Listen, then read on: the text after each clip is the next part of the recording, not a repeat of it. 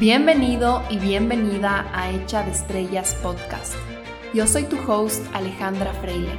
Este es un espacio para hablar de crecimiento personal, salud mental, emociones, relaciones, tu cerebro y muchísimo más. Gracias por estar conmigo aquí hoy. Empecemos. Hola, hola, bienvenidos a la parte número 2 de las responsabilidades que no te corresponden y que pueden estar atrasando tu progreso. En el anterior episodio topé 5 puntos y hoy completaré 5 más. Si es que no escucharon la anterior parte, no se preocupen porque los 10 puntos no siguen una secuencia u orden específico, pero de todas maneras les recomiendo que escuchen ese episodio, que es justo el anterior a este, ya que en mi opinión es un tema importante del cual deberíamos cuestionarnos, reflexionar y conversar. Así que para irme directo al grano con los siguientes cinco puntos, voy a empezar por el número uno. No es tu responsabilidad estar siempre disponible para cuando los demás te necesiten.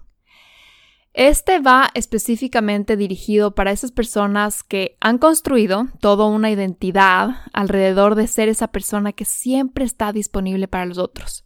Para cuando alguien está triste, para cuando alguien quiere salir de fiesta, para cuando alguien no tiene dónde dormir, para cuando alguien necesita un favor, para cuando alguien necesita dinero. Hay personas que son conocidos por ser esa persona y no les estoy diciendo que dejen de ser buenos o generosos con su tiempo, con sus recursos, si es que eso es un componente genuino de su personalidad. Pero lo que sí les quiero decir es que incluso si tu esencia es ser muy servicial, no es tu responsabilidad cumplir y cumplir y cumplir con ese factor de tu identidad. Siempre que te nazca, que lo elijas hacer por amor, desde la libertad, increíble. Pero cuando se sienta como un peso, cuando no sepas cómo decir que no, cuando se sienta como que te están usando, es momento de pausar y reflexionar de dónde está viniendo ese patrón. Cuando estés en una situación en que adentro tuyo estés pensando, ay, no sé cómo decirle que no, es literalmente una situación en donde está clarísimo que tienes que decir que no. O cuando estés cansado, emocional, triste o motivado en tus cosas, enganchado en algo más, y alguien te pide algo y tú de verdad quieres seguir con lo tuyo, estar en ti, por favor, elígete a ti, dile que no. Para esa persona hay muchas otras personas que le podrán ayudar, pero a ti solo te puedes elegir tú mismo. Esa persona puede y tiene la capacidad de ser recursivo. Esa persona no te necesita, pero tú sí necesitas reconocer y poner tus necesidades primero. Y no se trata de ya nunca hacer un favor a alguien cuando estés cansado, se trata de parar de hacerlo si eso ya se ha convertido en tu patrón, en tu modus operandi. El problema nunca es hacer algo de repente. El problema o en donde tenemos que poner extra atención es a esas cosas que hacemos siempre. Sobre todo las cosas que hacemos siempre sin que se sientan cómodas, sin que se sientan libres. No te sobreanalices en tus conductas esporádicas. Por ejemplo, estaba súper cansado y no quería hacer esto por alguien más, pero lo hice y después no te estés ahí castigando diciendo, wow, ¿será que no sé poner límites? ¿Será que soy muy flexible? ¿Será que siempre cedo? No, analízate en tus conductas constantes. Analízate en esos patrones que haces una y otra vez. Si un día estás agotada y ocupada, con trabajo, y te llama tu mamá llorando y te dice necesito hablar contigo, y tú le dices está bien, te voy a escuchar, voy a parar todo lo que estaba haciendo porque me necesitas, eso está perfecto. Has tomado una decisión desde el amor, has elegido. Pero si es que ese cuento ocurre todas las semanas y tú nunca descansas o tú nunca acabas tus pendientes, porque ese me necesita, entre comillas, se ha convertido en algo semanal. Ahí es hora de hacer una pausa y darte cuenta que este patrón es insano. Entonces creo que eso es algo muy importante. Analizarnos o ver en dónde tenemos que trabajar, fijándonos en los patrones que hacemos constantemente y no pequeñas situaciones esporádicas que ocurren de repente. Ceder es bueno. Ceder es necesario. Es difícil relacionarse con alguien que no cede nunca y que se pone siempre primero y siempre se elige a sí mismo. Pero que tu default sea ceder si es un problema. Que nunca te pongas primero si es un problema. Dejar de hacer algo importante para ti porque alguien te necesita es un acto de generosidad. Pero nunca hacer lo que es importante para ti por las necesidades de los demás es miedo.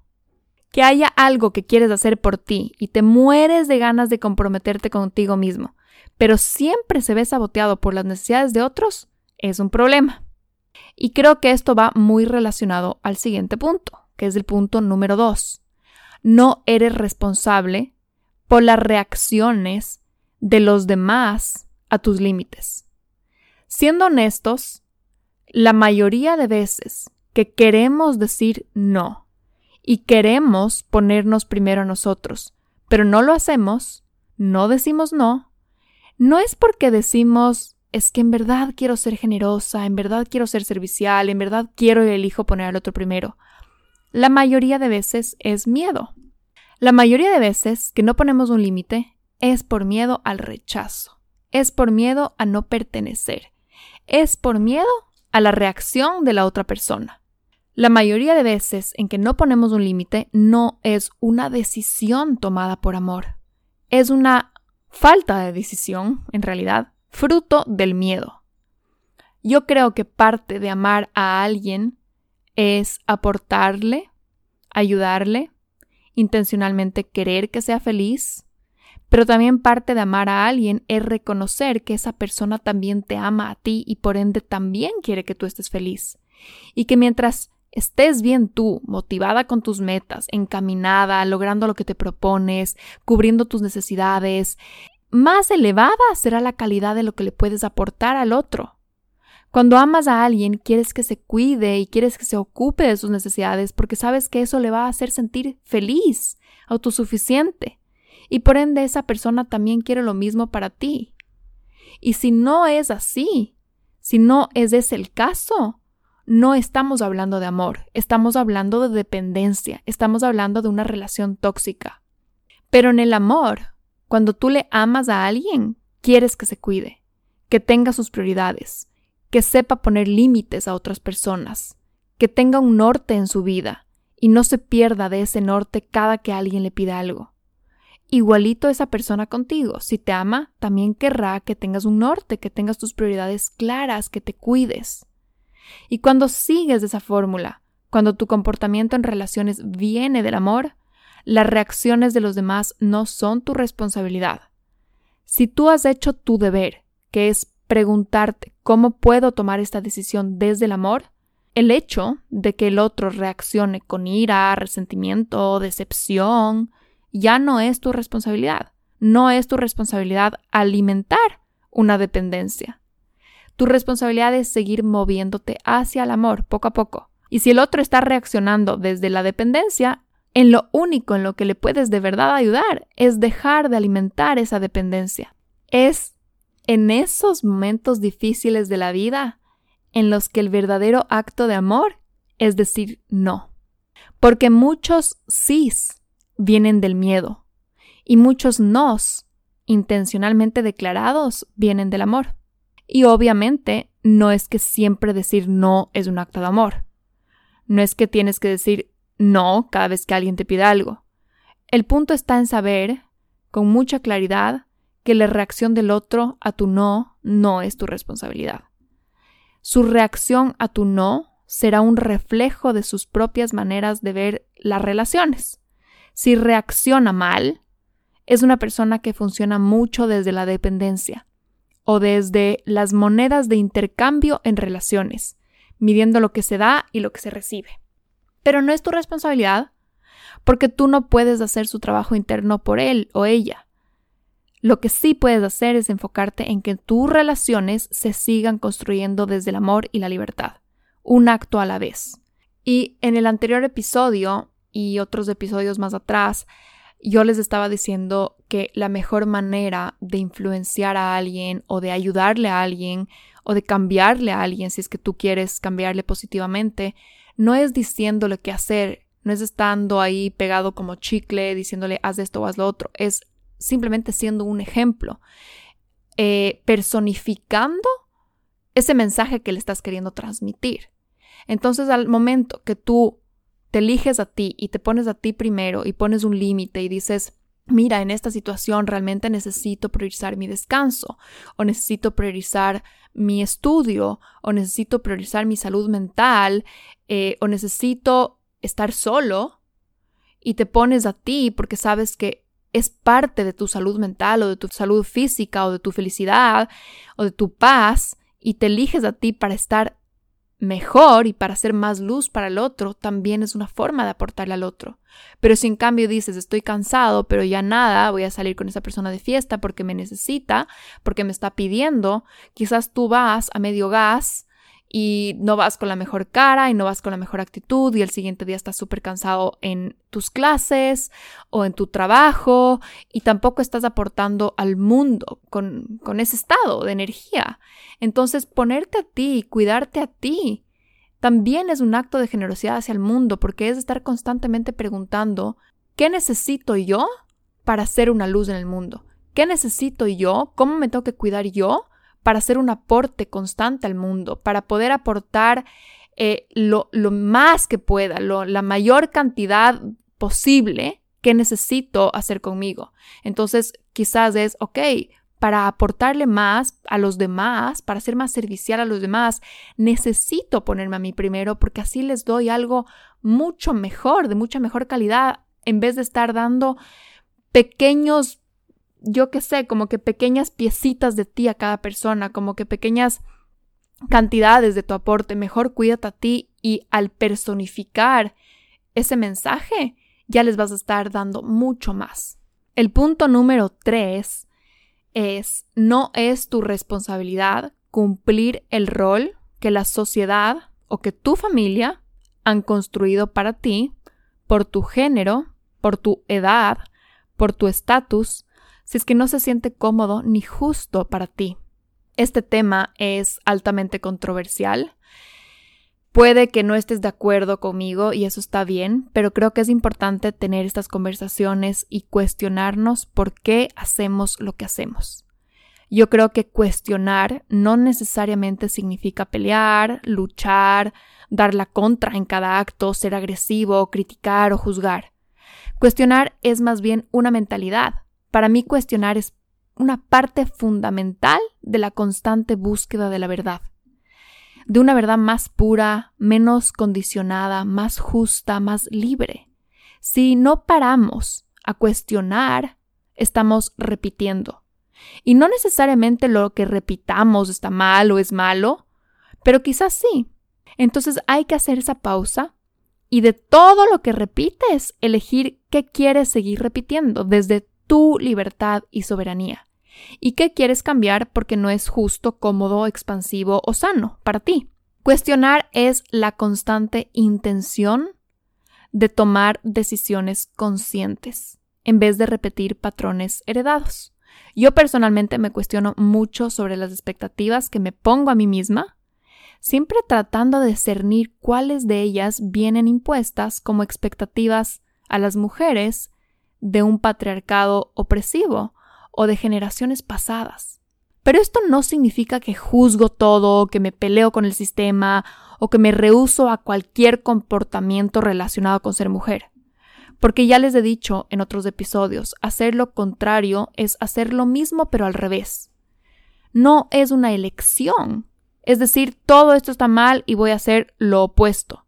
Ni le pensaste ni elegiste, solo diste la vuelta todito. Es como ponerte la media al revés, es como una foto en negativo. Eso no necesariamente es sano, es simplemente lo opuesto. El trabajo está en cuestionarte y elegir, decir con qué me quedo y con qué no. Y no tienes que hacer este trabajo solita. A veces solita no sabrás llegar a la verdad, a la verdadera decisión sana, porque tienes muchas heridas, resentimientos y condicionamiento que a veces te nublan. Por eso yo creo que abrir diálogo sobre estos temas y normalizar el cuestionamiento es una de las mejores prácticas para una sociedad sana. No quiere decir que todo se va a cambiar, pero quiere decir que las cosas que no cambiamos, las cosas que decidimos que se queden igual, sobrevivieron a un proceso de reflexión, fueron reelegidas. Imagínense, es como hacer una limpieza de closet. Hay cosas que heredaste, como era mi caso toda mi vida, porque tengo muchas, muchas hermanas. Quizás algunas de esas prendas no son tu estilo y solo las aceptaste porque no tenías nada mejor y en verdad no te quedan bien, no se sienten cómodas en tu cuerpo. De esas hay que despedirse. Pero por ahí puede haber un par de piezas, de esas piezas como timeless, que siempre van con todo, que siempre quedan bien, que te gustan, que son de un material que realmente es como una pieza que siempre va a quedar bien, que quieres reelegir luego de hacer tu limpieza de closet. Igual con las creencias, hay ciertas ideas que nos enseñaron que quizás son pilares timeless del ser humano. Quizás son verdades últimas, fundamentales, y no necesariamente hay que botarlas todas a la basura, pero tienen que pasar por el test de la limpieza de closet. Yo veía la serie María Kondo, esa, esa mm, asiática que hace las limpiezas de closet. Yo pensaba, qué interesante fuera hacer eso con nuestra cabeza. Ella dice que saques absolutamente todas las piezas de tu closet y las pongas encima de la cama, una montaña gigante de ropa, y vayas una por una eligiendo esa prenda, si la quieres o no, y bueno, es más un proceso ahí que tienes que agradecerle, etcétera, etcétera. Imagínense con tu mundo interno, sacar todo eso e ir uno por uno destilando si todavía lo necesitamos o no a las expectativas, a las creencias heredadas, a los aprendizajes. Preguntarse, ¿están actualizados o están ya expirados? Y creo que como mujeres este trabajo es complejo y tiene muchas capas. Que si de verdad queremos un mundo más libre, en donde podamos brillar en todo nuestro esplendor y ser completamente soberanas, el cuestionamiento tiene que ser constante. Creo que en las capas más obvias están cosas como darte cuenta que sí puedes trabajar, que sí puedes ser financieramente independiente, que nadie tiene poder sobre tu cuerpo, etc. Pero que en capas muchísimo más delgadas, casi invisibles, están formas de ser tan sutiles y prohibiciones tan sutiles que si no nos ponemos la lupa, pasan por alto. Les doy algunos ejemplos. La expectativa de que siempre tiene que ser tu responsabilidad eh, ver que la casa esté linda y que siempre haya comida hecha para la familia, que siempre hayan compras y productos de limpieza para la casa. La expectativa de que tienes que aceptar el control o los celos de tu pareja eh, de a dónde puedes ir o con quién te puedes relacionar. La prohibición hiper sutil de que en temas serios como política o economía tu opinión en la mesa no pesa tanto la expectativa hipersutil de que cuando los hombres están hablando de algo importante, tu voz no es invitada. Quedarte callada o estar caminando sobre cáscaras de huevo cuando tu papá, tu hermano, tu pareja está enojado, está estresado, está con una preocupación grande en el trabajo y tú estás como callada diciendo, uy, no le voy a molestar y tantas capas tan delgaditas que heredamos silenciosamente sin que alguien nos haya explicado explícitamente, pero están ahí como un protocolo de conducta para las mujeres y que es una forma que nosotras nos estamos oprimiendo a nosotras mismas porque ya nadie nos está prohibiendo, más que nuestra propia elección de seguir con ese protocolo. Y creo que esto que estoy diciendo es un argumento extremadamente privilegiado y de una vida muy afortunada, porque a mujeres con menos privilegios la opresión es real y no estamos hablando de que es algo sutil y casi invisible, más bien es algo realmente intenso y cruel. Estoy consciente de que mi argumento de que las capas son casi invisibles es una declaración extremadamente privilegiada, porque para millones de mujeres las capas no son ni cerca de invisibles. Pero mi punto es que si crees que no eres víctima de la opresión o del condicionamiento, seas un poquito más curiosa en esas capas entretejidas de tu comportamiento. Seas curiosa cuando te estés callando por miedo a opinar. Seas curiosa cuando te estés poniendo presiones o expectativas que no necesariamente te nutren. Seas curiosa en cuando te estés sintiendo poco invitada a una conversación. Seas curiosa en cuando te estés sintiendo encerrada, manipulada, prohibida, moldeada de cualquier manera. Sigue pelando las capas hasta que lo que quede sea elección, o por lo menos que un gran porcentaje de lo que quede sea elección, desde la libertad y no repetición desde el condicionamiento o la obligación. Entonces, volviendo al punto, no es tu responsabilidad cumplir con un rol que han impuesto, que han construido sobre ti por tu género, por tu edad, por tu estatus, por tus preferencias sexuales, si es que esto no se siente cómodo, si es que no se siente justo para ti. Tú puedes cuestionar, debes cuestionar y constantemente estar eligiendo y reeligiendo lo que se sienta más sano, más sano para ti y para el mundo que estás queriendo construir. El punto número cuatro es cortito. No eres responsable de enmendar las irresponsabilidades de los demás. Esto se aplica en tu casa, se aplica con tu pareja, se aplica en el trabajo. Muchas personas viven arreglando los platos rotos de otros. Y esto es simple y llanamente injusto. No lo hagas, no es tu responsabilidad. Pausa, por más miedo, ansiedad, estrés que te cause no estar barriendo el piso detrás de alguien más, páralo y páralo pronto. Imagínate toda esa energía que podrías estar canalizando a la construcción de tus sueños, a la construcción de herramientas que transformen, que impacten, a construir literalmente, en vez de estar recogiendo platos rotos de otra persona. Y como les decía también en el episodio anterior, si tú sigues recogiendo los platos rotos de esa persona, esa persona nunca va a aprender a recoger nunca va a aprender las consecuencias de sus actos, nunca va a tocar fondo. Tal vez necesita tener un cuarto entero lleno de platos rotos para que se dé cuenta lo que tiene que cambiar en su vida. Pero si tú le sigues cada que rompe algo, retirando, recogiendo, no le permites que se transforme. Entonces tampoco en verdad es lo mejor que puedes hacer por esa persona. Tienes que devolverle su responsabilidad, tienes que devolverle su poder y decirle, te entrego la escoba, yo sé que puedes, te apoyo, te hago barra si quieres, te acompaño si quieres, pero tienes que aprender a barrer. Y el punto número 5, el último, no eres culpable ni responsable de tu trauma, pero sí eres responsable de sanarlo. No eres el culpable de lo que te pasó, pero sí eres el responsable de transformarlo.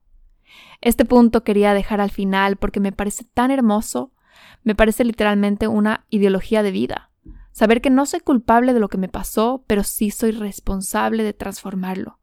Decir, ok, todo esto que me pasó no fue mi culpa, no fue mi culpa cómo me trataron, no fue mi culpa el maltrato que recibí, no fue mi culpa que mis necesidades no hayan sido cubiertas, no fue mi culpa que me abusen, no fue mi culpa.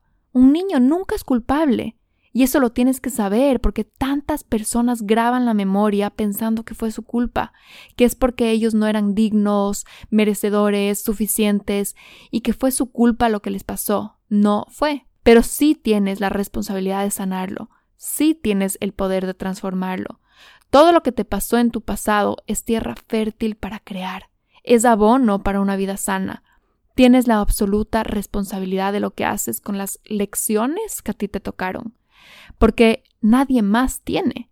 Esa persona que te hirió no puede arreglar el trauma por ti, no puede, no hay manera. Tampoco esperes que alguien más venga a salvarte, como una pareja o otra persona. Solo tú puedes transformar, transmutar lo que te pasó en amor, transmutar el dolor en amor, transmutar el trauma en libertad, transmutar el pasado en sabiduría.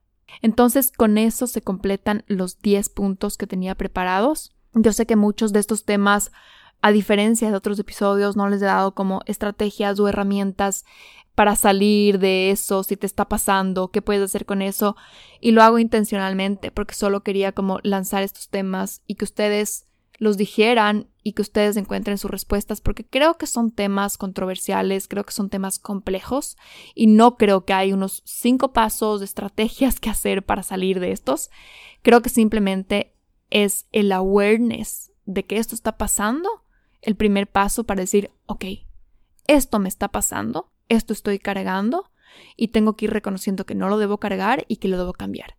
Por ejemplo, en el tema de las mujeres y todas esas expectativas muy sutiles que ocurren, por ejemplo, que están entretejidas en que si tú sientes que tu opinión no vale en una conversación de hombres y que te estás quedando callada, no te estoy diciendo, bueno, el paso número uno es que, el paso número dos es que tal, el paso número tres es que tal.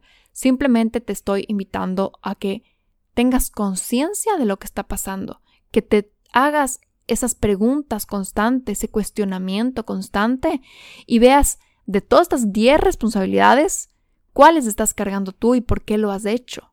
¿Y qué opinas al respecto? Porque tampoco es que yo soy aquí la dueña de la verdad, no, para nada. ¿Qué opinas tú al respecto? ¿Cómo lo ves tú? Simplemente abramos la conversación y el diálogo de esto. Y yo les estoy dando mi opinión desde mi experiencia, desde mi conocimiento, pero la invitación es al diálogo, a reflexionar y hablar sobre estos temas. Así que nada, con eso termino este episodio y como siempre les pido si me pueden dejar un review en Apple Podcasts o en Spotify, les sería muy agradecida. Eso me ayuda a que mi podcast llegue a más personas y se puedan beneficiar de esto, de, de esta conversación. Y nada, que tengan un lindo día, una linda semana. Les mando muchos, muchos abrazos y ya nos estaremos escuchando pronto para el próximo episodio.